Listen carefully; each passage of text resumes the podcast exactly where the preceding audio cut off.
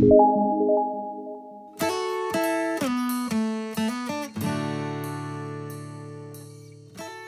nombre es Ana Clara Chopard, eh, soy licenciada en psicología, eh, trabajo con adolescentes, eh, también trabajo en la clínica con adultos y hoy los voy a estar acompañando en esta charla, de esta rama que además a mí me, me gusta muchísimo.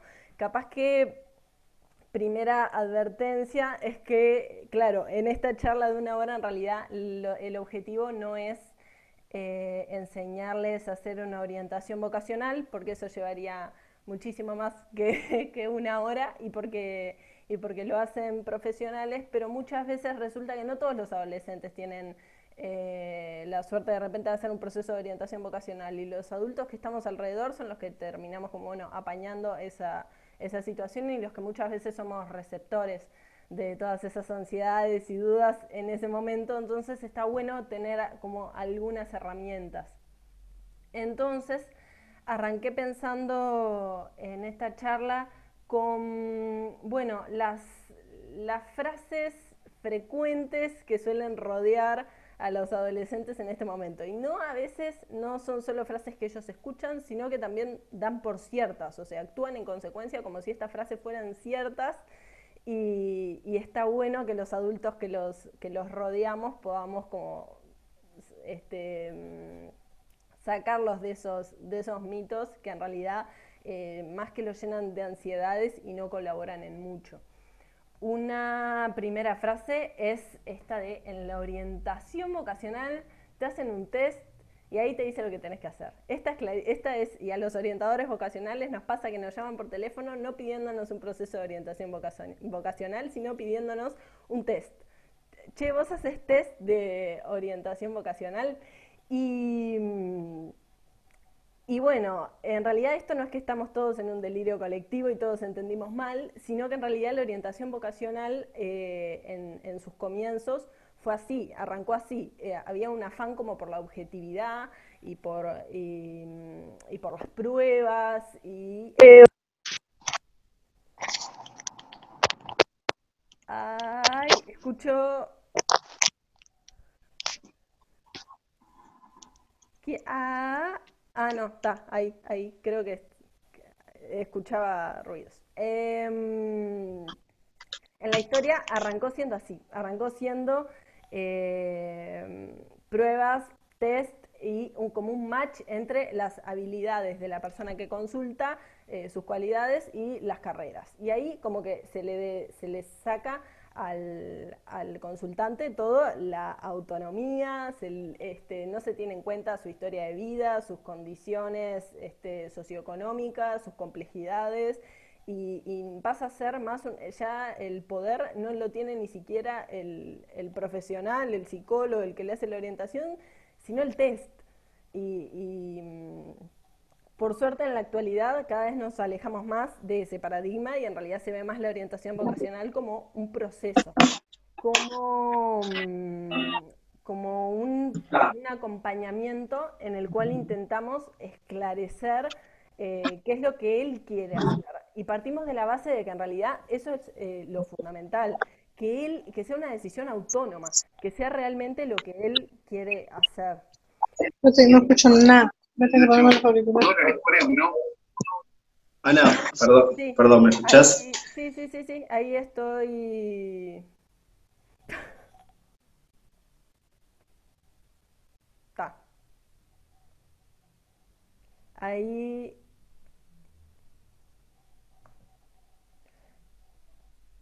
te decía, perdón, que si, si querés hacerme co-host, puedo ir silenciando a quienes vayas entran, vayan entrando, así no te, no te distraes o no te... Dale, igual ahí creo que pude, pude, eh, pude mutearlos a todos, que era algo que no me había dado cuenta que, que, que no estaba haciendo, y ahí creo que lo logré, creo que estoy bien. Sí, sí, sí, sí, sí, sí, todo bien, Johnny. Ana, disculpa que te, te Sí, moleste ¿cómo, yo ahora. cómo andás? ¿Sabes que se te, se te escucha bajito? Si tenés, capaz que es el micrófono. Ahí va. A ver, si lo tengo acá, ¿se me escucha mejor?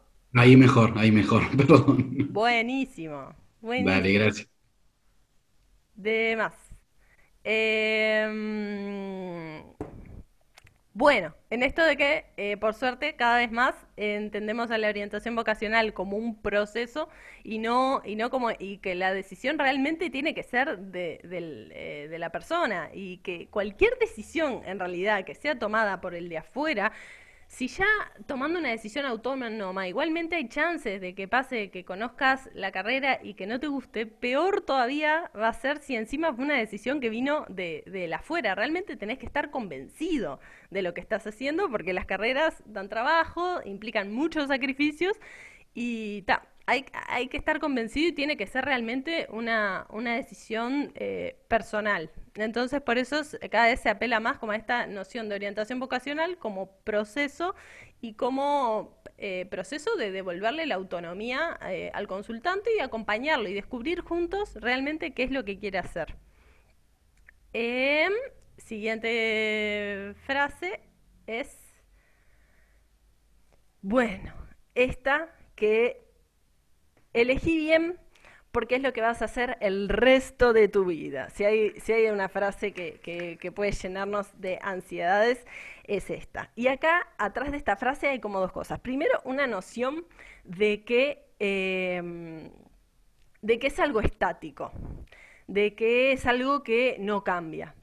Em, de que, y que lo tenemos que encontrar eh, porque es una vocación y que va a ser a lo largo de nuestra vida la misma. Y en realidad no, hay, eh, la, la, vocación es más bien algo evolutivo que va cambiando con nosotros a lo largo de nuestra vida. No podemos pretender que una decisión que tomamos con 18 años permanezca estática, nosotros vamos cambiando. Es más, nosotros seguimos tomando decisiones vocacionales a lo largo de toda nuestra vida. Eh, este proceso comienza en la infancia y termina cuando nos morimos, porque realmente, por ejemplo, para la jubilación también implica una decisión eh, no vocacional, pero sí ocupacional, de, bueno, ¿en qué voy a invertir mi tiempo? Y muchas veces vamos a ir, o sea, seguimos tomando decisiones, por ejemplo, yo soy psicóloga, pero después tuve que decidir eh, a qué rango etario este, dedicarme, qué orientación este, seguir, y, eso con todas las carreras. Em, y además también puede pasar que cambiemos tanto y que nuestra carrera no pueda ser adaptada a todo lo que nosotros cambiamos y que entonces eh, tengamos que cambiar. Y eso puede pasar y no es nada dramático porque es eso, la vocación va evolucionando. Y además también atrás de esta frase no solo hay una noción de la vocación como algo estático, sino también como algo único. Es una vocación, una carrera y vos tenés que encontrarla. Entre las mil millones de carreras que hay, una es la correcta, que es la que va para vos. Y la realidad es que no. Si somos personas sanas, vitales, seguramente tengamos muchísimos intereses.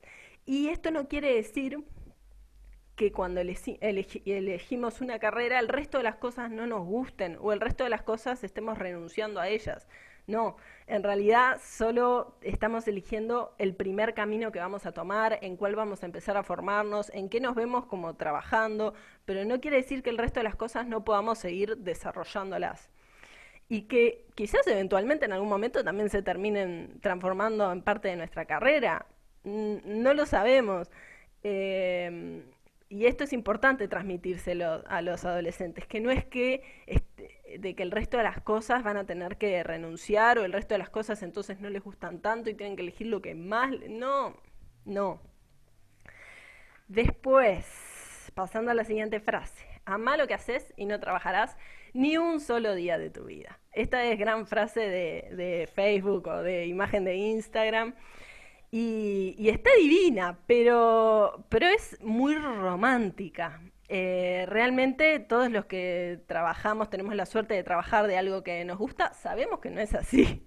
Sabemos que, y ellos tienen mucha expectativa. Cuando están en el liceo y eligen la orientación, bueno, está, ahora voy a, ahora que cuando yo haga la orientación, que es lo que a mí me gusta, ahí sí voy a poder este, hacer lo que yo quiero y, y lo voy a disfrutar. Y después, bueno, no, bueno, cuando haga la carrera, no, bueno, no, después cuando cuando trabaje. Ahí todo lo que yo haga me va a gustar porque voy a estar trabajando de lo que me gusta. Y la realidad es que aún trabajando de lo que más nos gusta en la vida, va a haber partes que no nos van a gustar.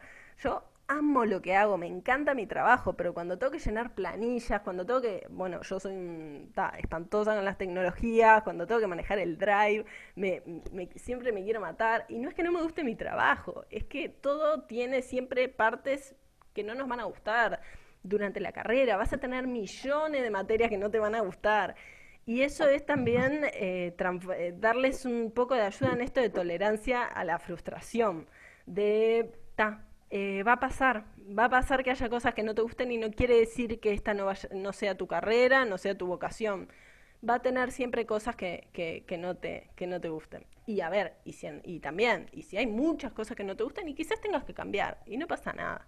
Pero eso lo vamos a hablar más adelante, que también hay todo un capítulo para lo de los cambios. Bueno. Siguiente frase, de eso no vas a tener trabajo. Y acá ahora se me vienen un montón de carreras a la cabeza y, y pasa esto, me- la, clásica imagen de el chiquilín diciéndole al padre que se quiere dedicar a la música. O a la madre, quiero ser artista, me quiero dedicar a la pintura, quiero viajar por el mundo. Y a mí estas son las que a mí se me ocurren.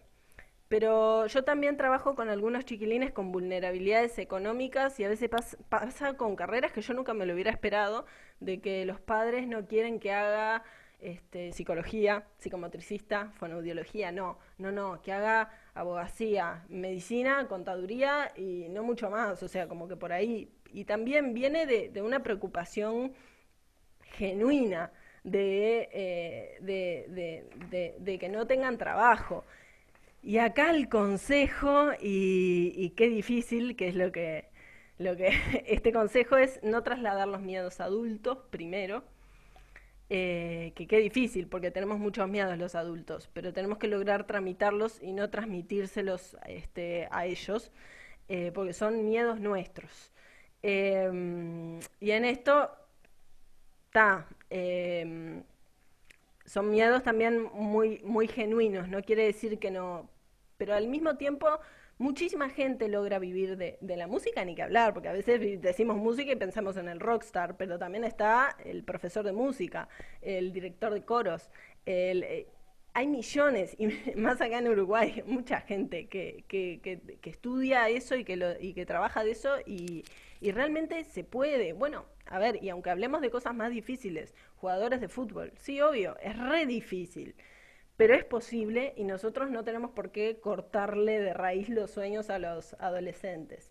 Pero sí hay que ayudarlos a ponerle realidad a esos sueños, bajarlos a la realidad, que no sea algo eh, volado, a ayudarlos a, bueno, ¿cómo vas a hacer esto? ¿Cómo vas a hacer este? Y en esto no es este, es ser un poco abogados del diablo, digamos, y bueno, querés ser jugador de fútbol, eh, tenés 18 años y no juegas en, un- en ningún cuadro, no es que te quiera cortar el sueño, es una realidad. O sea, es muy o sea, ya es muy difícil aunque hayas jugado toda la vida al fútbol. Capaz que esto ya no es real y no esto no es un miedo adulto, esto es la realidad. O jugás en un cuadro y estás eh, metiéndole a full a esto y está de más.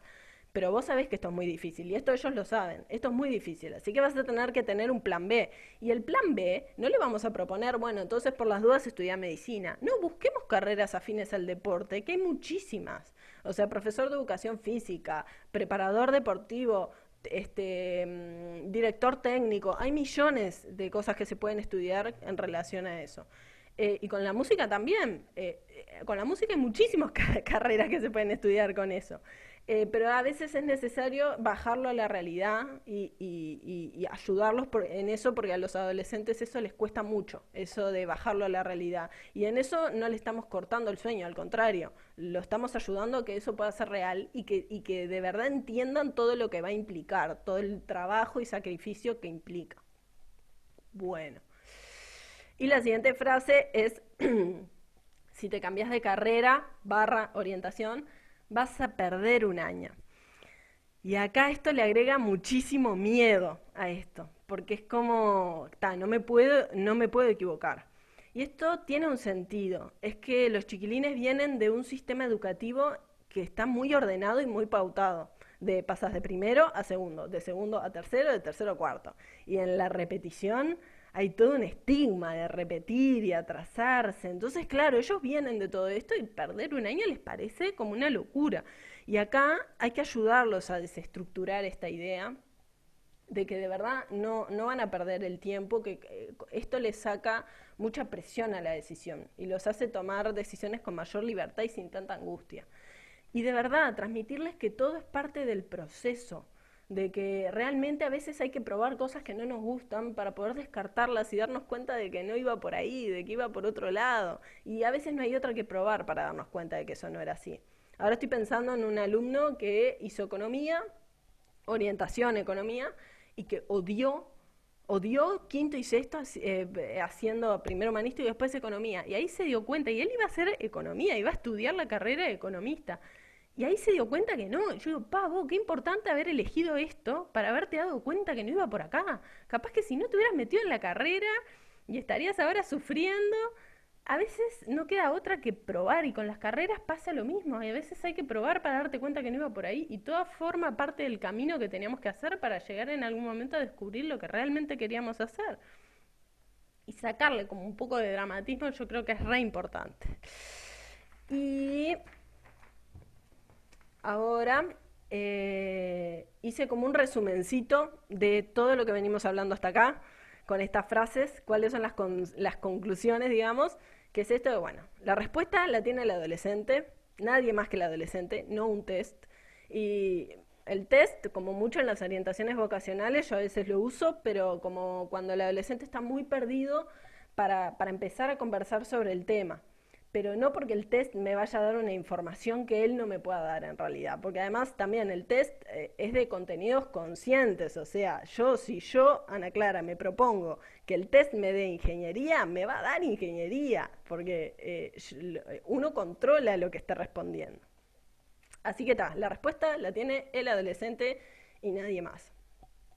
Vocación como algo evolutivo y diverso, o sea, va a ir cambiando, a lo largo de, nuestra vida. Vamos a seguir tomando decisiones vocacionales sobre qué estudiar, eh, después dónde trabajar. Eh, cada vez que yo me propongo empezar a estudiar una cosa nueva o cambiar de trabajo, estoy tomando una decisión vocacional.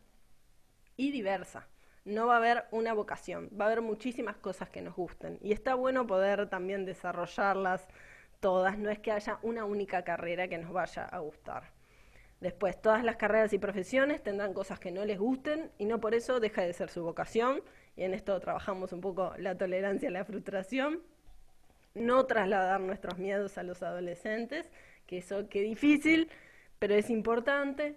Ayudarlo a bajar sus sueños a la realidad, aportarles realidad, que esto a los adolescentes les cuesta muchísimo. Y último, y quizás lo más importante de todo, sacarle dramatismo y contemplar la posibilidad de cambio. Que esto eh, realmente les saca un montón de angustia a la decisión y los hace vivirlo con, mucha más libertad. Y después quise agregar algunos otros tips que para mí también fueron, en, en, mi experiencia, muy importantes para acompañar a adolescentes y que no se desprendían de estas frases, pero que me parecía que era importante poder igual transmitírselos. Primero, las decisiones paso a paso. Em, ¿Esto qué quiere decir? Que no tengo que decidir mi carrera cuando estoy eligiendo la orientación. Imagínense, si ya con 18 años es dificilísimo lo de tener que elegir una carrera, imagínense con 15, o sea, cada... está eh, es, es re difícil. Entonces, si yo tengo 15 años y estoy eligiendo la carrera, Buenísimo. Voy a tener, voy a, eh, perdón, tengo 15 años y estoy eligiendo la orientación. Ta, voy a pensar en las carreras. Es medio inevitable porque es cierto que mi orientación me tiene que servir para hacer después las carreras que yo estoy pensando. Pero no tengo que optar por una ahora.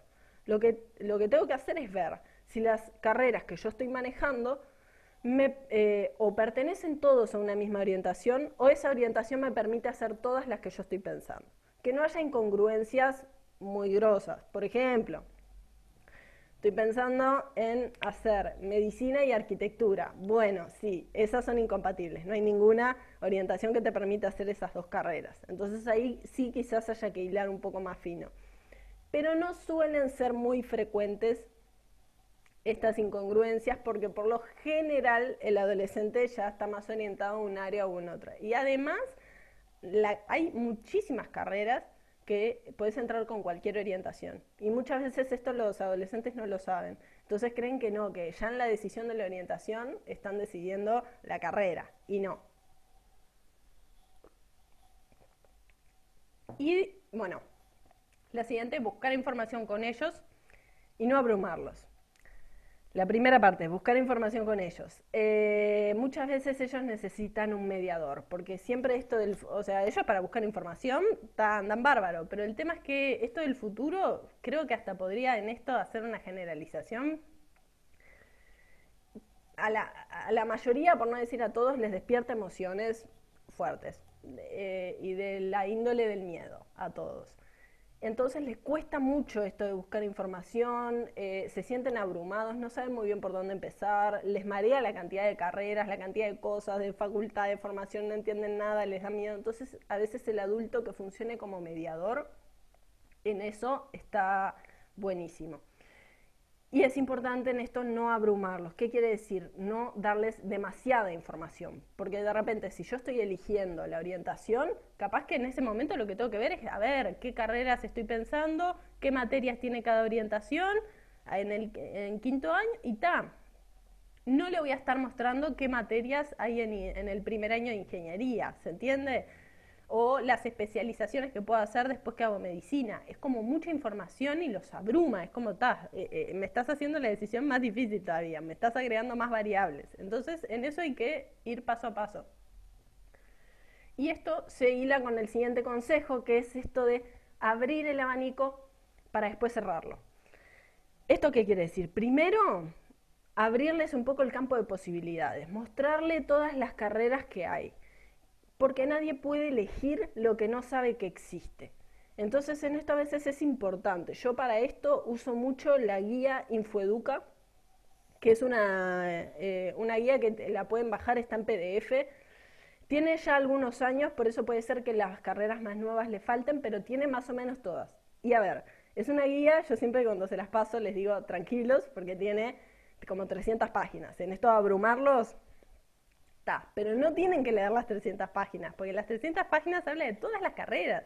Tienen que agarrar el índice. Yo con, me siento con ellos, con el índice de todas las carreras donde están solo los nombres. Y vamos anotando todas las que le llama la atención, la carrera le parece, no sé, le parece que puede estar bueno, o quiere saber qué es porque no sabe lo que es, buenísimo, y vamos anotando. Después de las que anotó, de esas sí vamos y miramos en la guía que tiene una breve descripción de cada carrera, muy sintético. Em, los requisitos, en dónde se puede estudiar, si en la, pública, en la privada, bla, bla, bla, bla. Y ahí ellos ya van a ir tachando cosas que dicen, pa, sí, está, buenísimo, pero no. O esto, mirá, qué interesante, pero no, como un hobby, no me veo trabajando de esto. Y le va a quedar una lista mucho más corta. Y después de ahí yo siempre los invito a hacer un ranking, de elegir cinco. A veces no están preparados para elegir cinco y les das un changüí de elegir alguna más, pero por lo general con cinco están bien. Y de esas cinco sí. Ahí, si ya estamos hablando de alumnos de sexto, empezamos a hilar más fino. Este, en cuarto no, porque no tienen por qué elegir nada. Nos fijamos si esas cinco, qué orientación es precisa y si esto es la misma, ya está. Por acá cerramos. Porque de verdad van a cambiar muchísimo de cuarto a sexto de liceo. Muchísimo. Pero si son de sexto, empezamos a hilar más fino. En a ver, esta carrera, ¿dónde se estudia? ¿Qué materias tenés en el primer año? ¿Cómo es el perfil de egreso? Y, ahí los ayudo y los invito a, ver, bueno, y a ver en cuál podrías en, último lugar. siempre arrancan por la del número 5, que es más fácil ponerla, y después algunos llegan ya en ese momento a poner alguna en primer lugar. Y a veces no. A veces el primer lugar está ahí debatido entre dos o tres, pero bueno, ya es un, ya es un montón. Después hay que confiar mucho en el tiempo de ir asentando estas decisiones, de irlo como pensando, pero ya con esto esto los ordena mucho. Y después, bueno, este consejo de pensar qué es lo que nos hubiera gustado que nos dijeran cuando éramos adolescentes tomando esta decisión. Tratar de parecernos más al tipo de adolescente, al tipo de referente que nos hubiera gustado tener de adolescentes. Ese adulto empático que mm, que, nos escucha y que está disponible para ayudarnos a buscar eh, información y atento con la palabra disponible, porque muchas veces el adolescente no siempre está él disponible para que vos lo acompañes, no es cuando vos quieras. Y esto se lo digo especialmente pasa con los padres, de que los adolescentes no, no siempre quieren hablar con sus padres de estas cosas y ta, pasa. Eh, y cuando digo pensar en lo que nos hubiera gustado que nos dijeran cuando éramos adolescentes y tratar de ser referentes que nos hubiera gustado tener a nosotros, en esto también hay que poder salir de lo concreto. ¿A qué me refiero con esto? Yo necesité que a mí me apoyaran en hacer medicina, entonces lo voy a impulsar a hacer medicina. No. Porque en realidad eh, yo lo que necesité no fue que me apoyaran en medicina, yo necesité que me apoyaran en lo que yo fuera a hacer, independientemente de lo que eso fuera, un apoyo incondicional. Y eso es lo que yo necesité, no, no en, específicamente en medicina. Y bueno, y por último algo muy importante que es incentivar la formación. Porque no es, es esto de, bueno, lo que vos quieras, pero formate. Porque en el campo laboral, primero el campo laboral cada vez pide mayor especialización y formación. Y además también, no solo por lo que pide el campo laboral, porque también habrá carreras donde, por ejemplo, estoy pensando en el área de las artes, donde quizás no te pidan un título para poder ejercer. Pero realmente las formaciones te conectan con personas que le gusta lo mismo que vos, te conectan con personas que caminaron tu camino y mucho más, que te abren la cabeza, que, realmente te, te, expanden tu conocimiento a lugares donde vos por tu cuenta quizás nunca hubiera llegado. Y, y, los que nos hemos formado en alguna carrera, yo realmente, yo creo que a mí la facultad y la carrera que elegí me cambió, me abrió la cabeza. Por eso hay que también pincharlos en este sentido de lo que sea que vayan a hacer, pero que se formen.